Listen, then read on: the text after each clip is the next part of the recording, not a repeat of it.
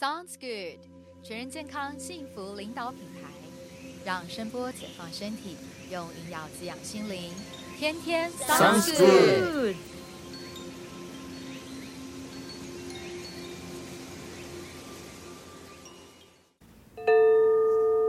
让声波解放身体，用营养滋养心灵。Hi，Sounds good，大家好，欢迎回到这个我们跟这个嘉阳老师的这个 ASMR 的这个聊天访谈。不是说不讲 ASMR 又要讲，还是会要讲，没办法，大家都很好奇，我们俩可以创造什么样的 ASMR 效应。但是什么 SM 就好了，ASMR 还可以啦。好啦，但是呢，我们现在要问的这个问题啊，其实延续上一次我们讲到这个，就是说声音嘛。那因为其实我自己个人呢，小时候我就是会会去录自己的声音，可能要常常演讲或者做一些演说，然后做一些学校作业的时候就要去录，所以说会去有这个习惯性听自己声音的这个经验。嗯，好，然后那时候上课的时候，我觉得透过不同阶段的时候，声音它的确反映出那个时候你那个人生。面相的样子，那是一定的，对，那是一定。对，而且你就算要装，你要你要，比方说你很悲伤，但是你要装的很开心，还真不容易，不大不大容易，不大容易。你要呃，那个也听得出来是装的，呃，训练的很好还是可以。演员呢如果是什么 KGB 啊、CIA 的，受过专业训练，还是可以演一演啦哈。对，好，所以所以其实我那时候去上课过程，是因为我人生低潮，所以我去。去上了课，天哪！那我们就是疗愈课就是了。对，那时候是这个叫做这个 支持的这个课程。我们其实是在教配音课，我们在教表演。对，但老师，你记得，你我刚去上课的时候啊，老师都会问学生说：“那你们今天来上这个课，你主要目标是什么？”对，因为我知道有太多你这样的学生 啊，那个美其名我们打着配音课，结果来的都都是是要来当配音员，哎，各种。啊，就是像你说这个，我想学学怎么样可以有好的声音去去骗骗别人啦，嗯，或者是说呃，这个我我很喜欢听到好听的声音，那我想跟他们多亲近，我也想知道怎么样可以有好听的声音，嗯，啊，那有些人会觉得呃奇怪啊，我们的课因为掺杂表演，那你知道表演它。表演有很强的抚慰人心的功能，因为走心嘛。啊，走心，而且你可以演不同的，呃，平常你不好发泄的一些情感角色。对。但是肢体表演上舞台的表演，毕竟门槛再高一点。嗯。所以声音的表演这件事情就门槛低一点，就是更容易。嗯。然后你也发现，就会发现说，哎呀，这个这个。原来我光是这么讲讲话也可以，呃，很疗愈，蛮疗愈的哈。对，嗯，就是还不一定要找到心理咨商师，你才可以有那个疗愈效果啊。你如果跟着一个，我我会这么形容啊，如果你跟一个智者聊天，哈，我们常常有时候跟一些长辈啊，或者是嗯，有时候工作上碰到一些啊，他很稳定的人，嗯。那个他不见得看起来是多么汲汲营营，那就是有一些高人，我们讲高人就高深莫测的人啊。有时候跟他们谈谈天、聊聊天，你就会觉得很舒服。嗯，好，那更不用说，如果你可以跟呃像这个蒋勋老师，是我们几乎台湾人公认的最最最舒服的声音，可是他也不是。认真在跟你做心理咨商，对吧？他就是在讲美。当然，他后呃，这个后面这几年讲了很多人生道理、佛学的东西，声音听起来非常的舒服。有时候跟这样的朋友聊聊天啊。其实真的很有疗愈，就是耳根清净的概念，是没有我开玩笑的，但是就是很舒服，很舒服，很入心，就是整个那个，你可以说同频共振啦，也可以说声音有一种抚慰人心的作用。对，所以好像大家喜欢听舒服的声音，啊，或是什么像讲这个有磁性，对对，每个人舒服。我要强调一下，主观的定义还是不一样。你看我听到林志玲的声音，我还是觉得很舒服。虽然他说 是娃娃音，是吧？是是是啊，可是还是很舒服。对，那每个人定义不同啊。听老师声音也是很舒服的。对，那所以就是说，在这个过程中呢，嗯，就是有的同学啦，当然就写了不同的这个目标嘛。有人嗯写配音员啦，我那时候我记得我写声音疗愈，哎，然后我记得还记得那个，啊，老师还问说声音疗愈，声音疗愈是什么东西啊？对啊，是什么东西啊？我说坦白，我那时候我也不知道，但是我知道，我那时候就是心里一个想法，说我要做声音疗愈。对，然后我那时候还冠冕堂皇的 回答了一个说：“哦，声音疗愈啊，就是用透过声音呢来帮助那个人们恢复健康，好疗愈自己。我现在我今天是要来踢馆的哦。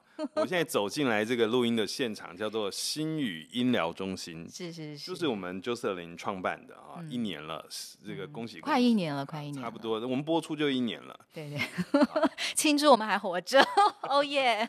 搞不好剪好都两年了。啊，不会不会不会，那我抓到刚刚那个题目了啊，就是那你确定你现在知道音疗是在做什么的吗？是啊，啊，那那可不可以帮我们简单的说明一下音疗是什么意什么样的？音疗啊，音疗主观来声音疗愈哈。声音疗愈其实它是自古以来就有的方式啊，不管在东方西方嘛。嗯。那大家常听到，就东方就是中医里面绝指工商语嘛，五音对应五脏。中医里头讲到五音呐、对东方的这个医学，真的啊、对里面。哪一段讲的啊、呃，可以看到很多的网络文章、书籍啊，或是古籍里面都有啊，那工商绝指语对应了什么呀？就是心肝脾肺肾啊。哦，那其实透过五音，就是不同的音律的频率，那它去可以共振我们的脏腑的这个频率。那如果攻这个攻这个音阶，然后它升了八度或降了八度，那它还是对应同样一个脏腑吗？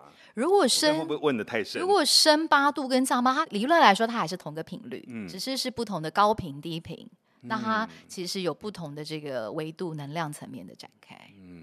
对讲的挺玄的，一定要来体验一下。对，这个不过这个就是从东方是这样说嘛，那西方其实大家有听到就是呃毕德哥拉斯嘛，他发明单弦琴，是好找到这个音律跟我们宇宙这个行星的这个频率啊共振的这个这个一个原理，然后还有像古人的原住民啊，或是一些部落啊，其实都很擅长用各种声音工具或者人声啊。其实我们今天跟这个人声的主题还蛮有关联的，嗯，对，用这些声音的方式去做到一个调频。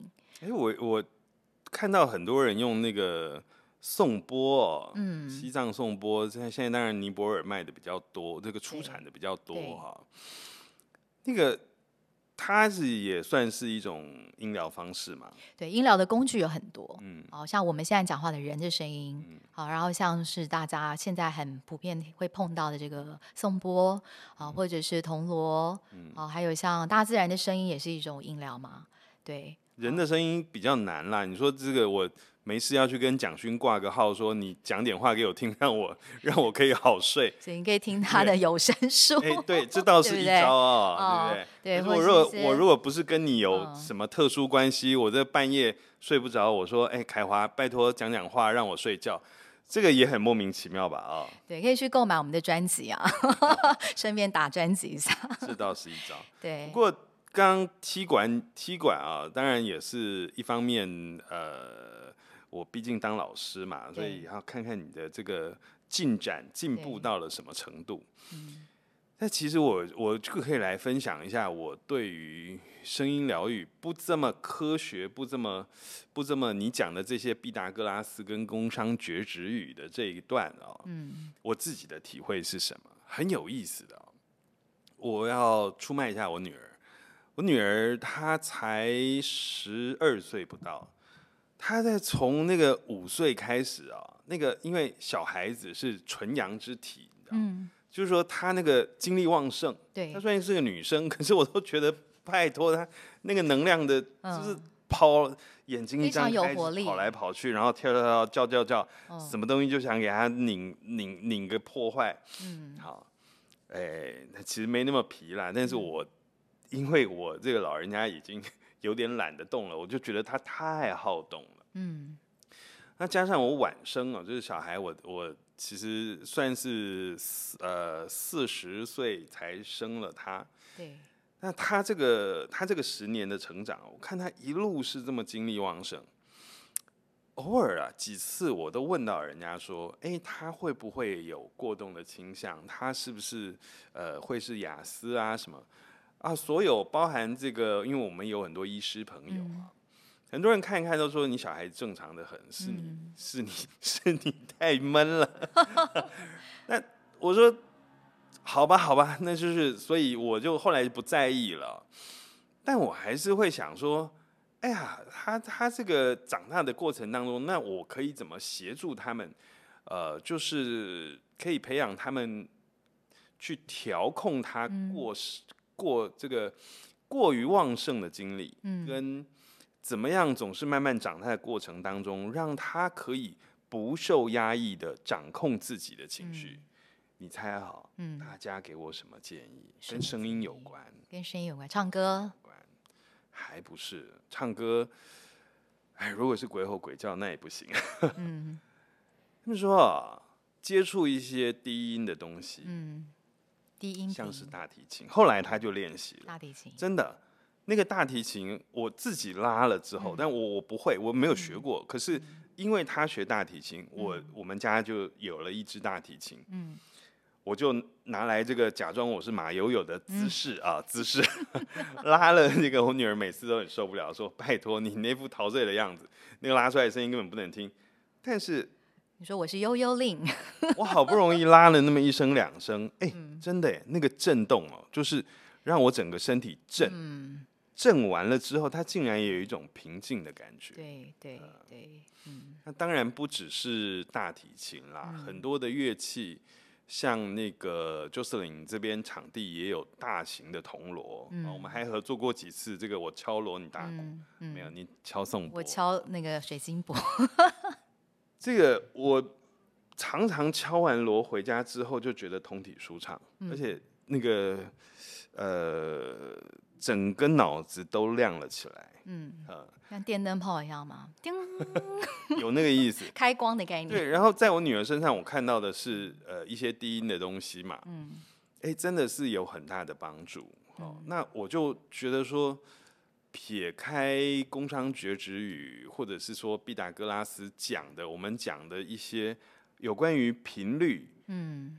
啊、甚至有关于旋律的科学性，因为乐理乐这个乐理都是一些音乐的科学，对，甚至因为我我念过一年物理系了，嗯甚至它是一个物理嗯。在的科学描述。嗯。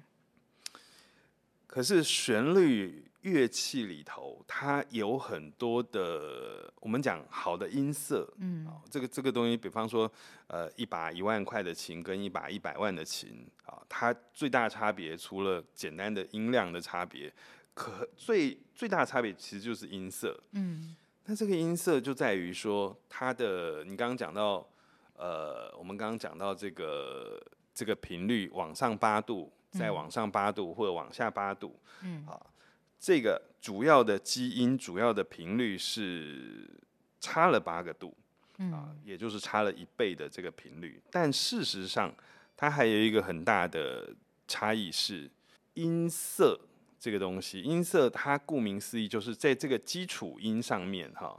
我们在讲到这个乐器的音色的时候，其实音色的好坏就是在于它的复合波。也就是它这个基因，它这个 tone，这个这个 note 上面几次的这个倍频，好，我们讲的是谐波，在音乐上讲的是谐波，就是它谐波的组成多跟少。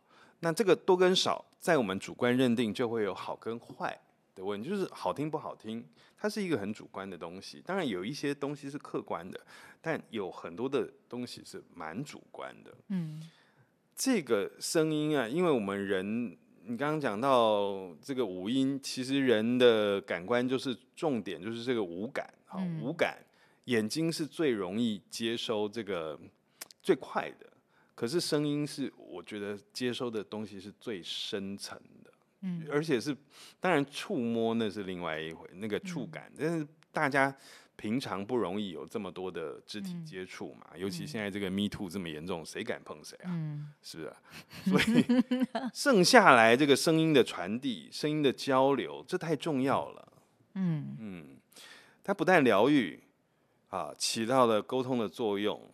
就算你没没事、没病、没有需要疗愈的，声音的接收、声音的传达、听好听的音乐，这个我我我其实还虽然说我来九森林的音疗中心，可是我还是会说，如果你可以常常去两厅院啊，或者其他的音乐厅，嗯，多听听音乐，哪怕是流行音乐都没有都很好的，嗯，你去接收那个全面性的音乐的抚慰，嗯，哎呀，我觉得那个。对于那个身体健康啊，是非常非常棒的事情。对，就像我们也常会希望大家去大自然走走嘛，哦，踩踩土地。是，对。那刚刚讲到就是老师自己在这个家里，这个小朋友嘛，女儿，好一个切身的一个声音疗愈的例子。对，那。之前老师可能也有来中心啊，不管是呃 one on one 或是 group 的这个团体部分，有没有一些不同对这个声音疗愈这个领域的一些个人上的体验，或是其他的感受呢？我其实来到呃这个 j o s e l y n 的音疗中心，有也接受过了几次这个不同的不同的体验哈。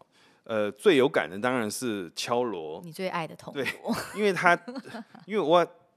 加当减啦哦，那这个铜锣的音量很大，嗯，所以对我的冲击就很大，嗯。可是哦，跟铜锣对比的，我要讲一个，就是呃，接受你的这个音差嗯。疗愈的时候啊，嗯，它那个音差很很奇妙，音差在你身上附近哈，有时候是接触的，有时候是不接触，单纯用声音来接触你，就是。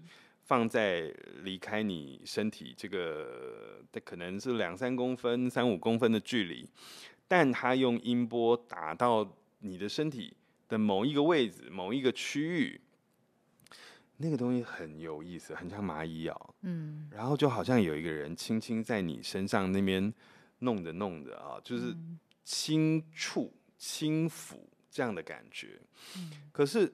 我刚刚讲了啊，触摸、触感这个这个事情，其实触感当然是，嗯，你在一定的状态之下，你接受到那个肤触是非常好的，非常，呃，非常疗愈、非常温暖、非常，甚至我们可以说非常敏感的，有时候。嗯。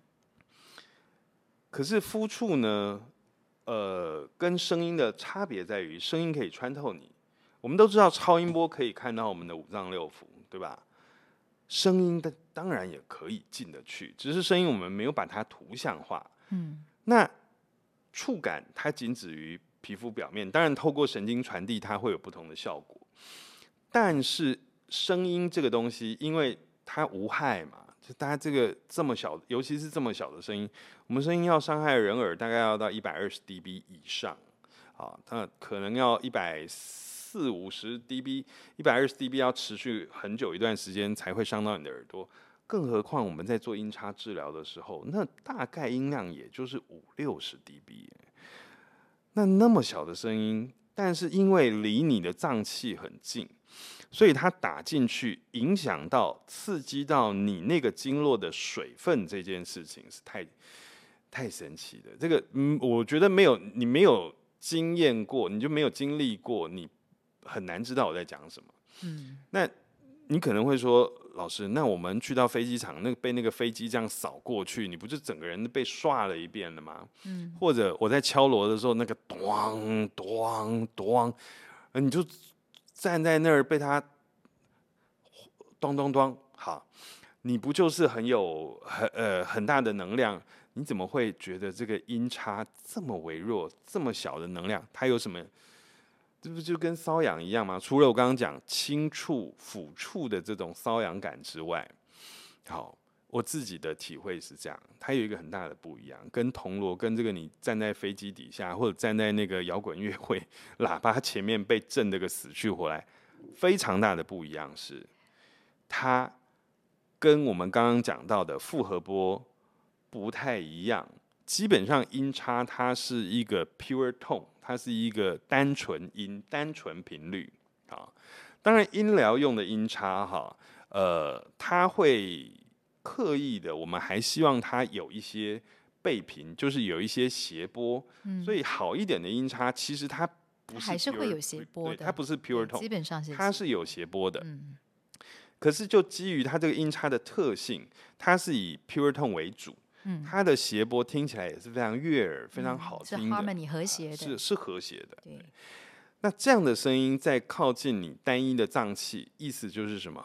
你不需要鸡尾酒效应，不需要那个什么，你也不用怕那个声音心理学我们讲到的覆盖效应，就是说它现在是单纯的，嗯，这个声音直透你的这个脏腑。啊，我们中国人不是讲针灸针灸嘛？那个针啊，有时候是气针，有时候是真真实的针，会进到你的经络去刺激它。这个我们现在操作，当然神医已经太少了，所以我们也有时候会有点担心，不管是卫生问题。嗯，可是声音这么微弱的声音，只要它频率对了，它穿透你的那个穴位，嗯，直达你经络的那一个位置。就在刺激它了。对我自己的感受是这样啊，嗯我不知道对不对啊，你也不用回答，因为这个没有科学根据啊。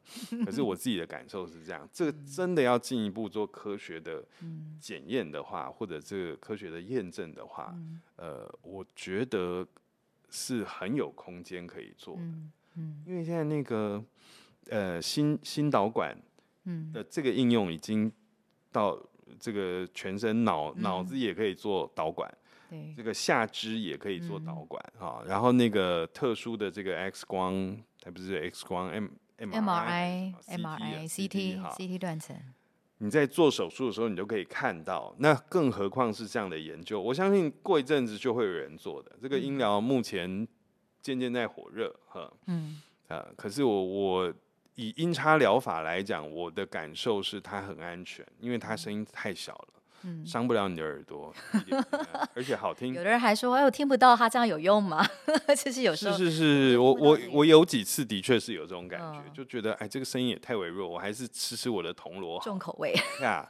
对，可是呃，你如果操作对了，嗯，其实它还是很有感的。其实有时候越小声，它反而影响很大。就是像那种静默的时候，我自己是觉得每一个人在当下的感受不一定一样不，一样。对，然后操作者或者是说你们那一天的状况对不对，这个也很有关系。嗯那因为虽然说我知道这个管中，然后音叉，它现在已经有一些科学化的指导嗯方式，这个 Jocelyn 也学了好多张证照哦，嗯所以他也花了大钱学习。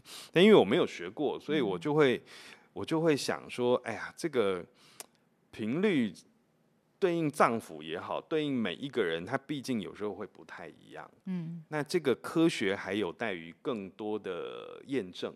可是，呃，我在疗愈这一块，我我其实觉得科学永远走在心理之后，嗯，我也这么觉得。走在感 感受的后面。是，其实有很多是很难用科学数字或文字去印证表达的。对所以你要有一，你要想要试试看，或者你想要有这个，呃，你想知道一下音疗怎么回事哈，声音的疗愈怎么透过一个单一的一个声音，就可以把我们的这个呃感觉、感官都给打开了、打通了，让脑子变清楚了、清明了。这个呃，我觉得在科学印证之前，不妨我们就试一试，这个完全无害的。嗯嗯，欢迎大家来预约体验了。那今天很开心，这个呃老师来跟我们聊聊这个声音疗愈相关的这个呃知识，好，还有他自己个人的经验分享哦。好，如果你对我们的这个题目节目有兴趣，欢迎帮我们追踪、按赞跟分享。那也欢迎留下，就是你有兴趣想要了解的，不管是健康啊，还是医疗领域的知识，我们会在接下来这个节目呢，与大家做一些交流跟回馈。让我们下次空中相见喽，拜拜，拜拜。我们致力于推广全人健康的理念，透过分享不同的全人生活主题，希望带领大家好好生活、好好爱、好好睡、好好醒，越来越清醒，越活越逆龄。如果你对我们今天的内容有兴趣的话，欢迎帮我们关注 Apple Podcast、Spotify、Google Podcast、KKBox，或者订阅我们的频道。借着声音启动身体的自愈力，为自己的心灵调音，找回全新的自我。